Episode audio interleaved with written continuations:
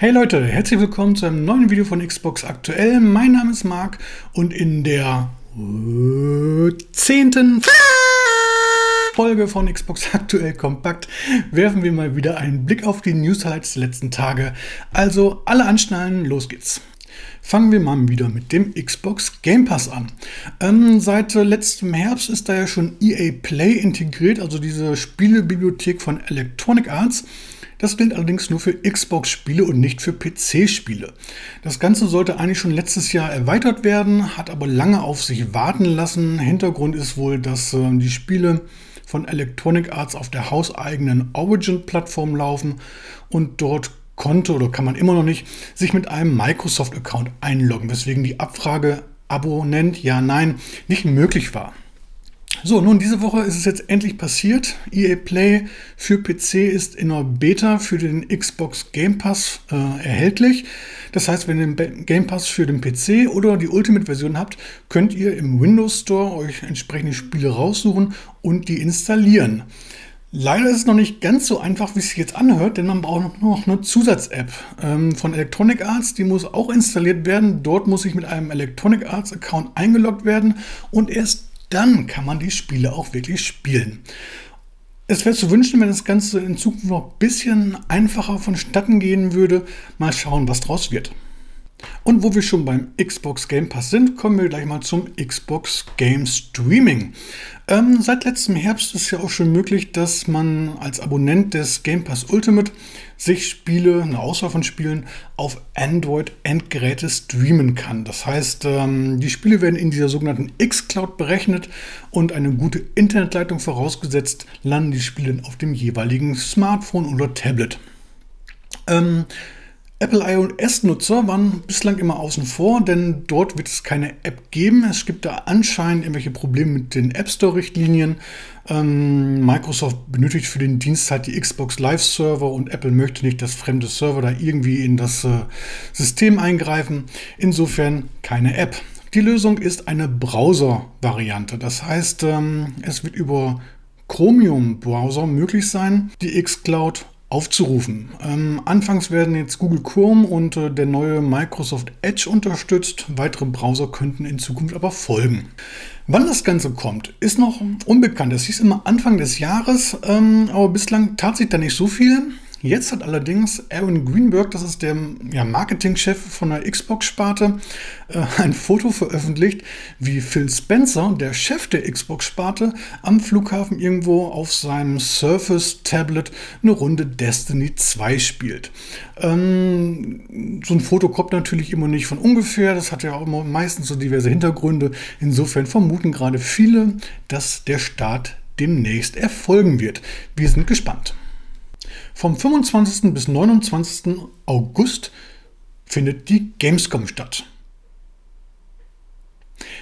Was in jedem Jahr völlig normal klingen würde, hat, äh, ja, ist in diesem Jahr so ein bisschen, ja, ich will nicht sagen befremdlich, aber na, es klingt so ein bisschen zumindest sehr optimistisch.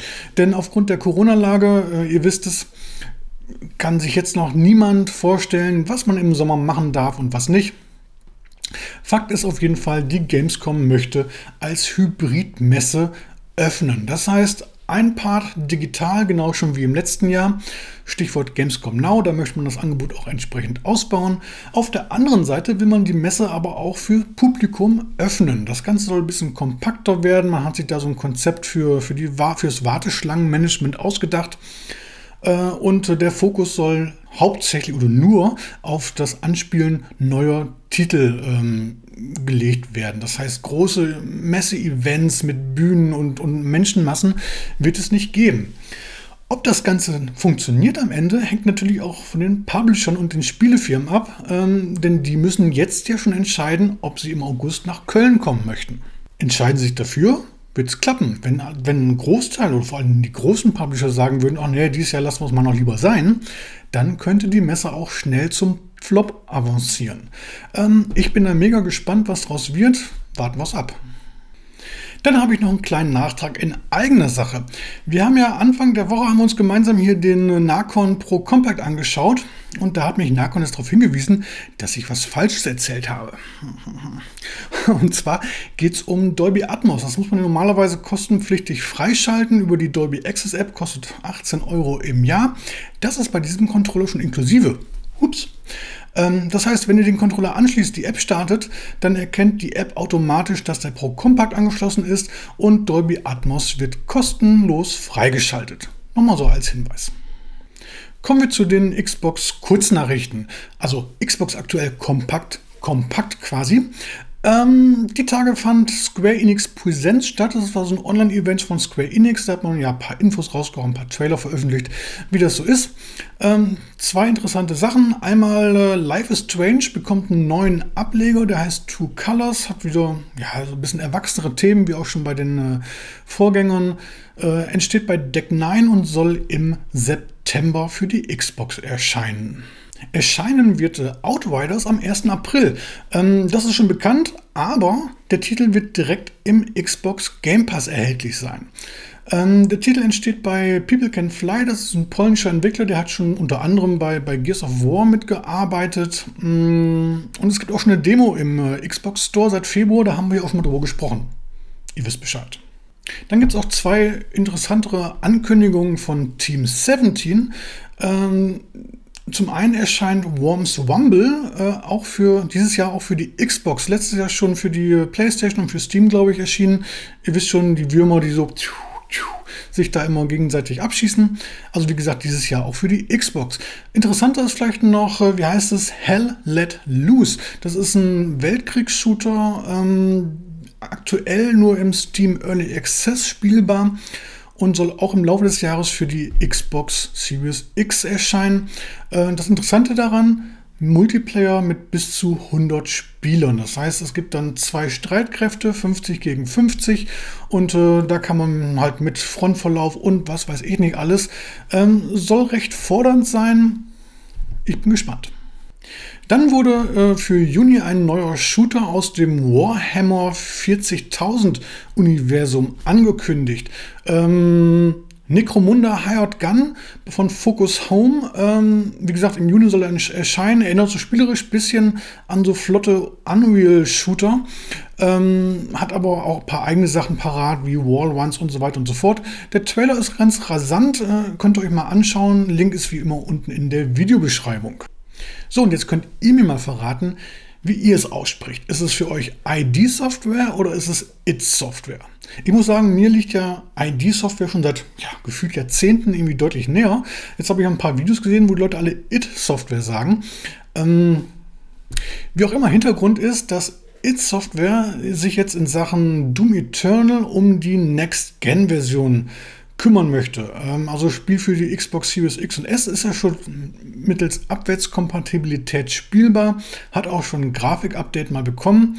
Allerdings äh, es soll auch eine eigenständige Version geben. Und da hat man jetzt gerade den zweiten, die zweite Erweiterung für Doom Eternal abgeschlossen und hat jetzt Zeit, sich da voll und ganz drauf zu konzentrieren.